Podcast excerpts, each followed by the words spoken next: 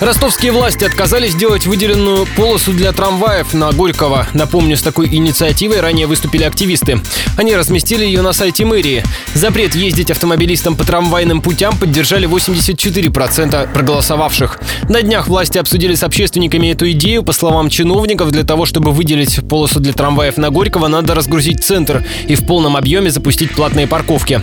Власти пообещали, что позже вернутся к рассмотрению этой идеи. Один из ее авторов, администратор паблика «Ростовский городской транспорт» Михаил Кругликов, предлагает оградить трамвайные пути столбиками или низким забором. Есть бюджетный вариант, поставить столбики вдоль трамвайных путей и над трамвайными путями повесить знак, запрещающий въезд автомобилям. Более дорогой загородить забором, сделать островки безопасности для трамвайных остановок непосредственно рядом с осью проспекта. Вот, естественно, это не должно быть широким барьером, чтобы осталась одна полоса для автомобилей.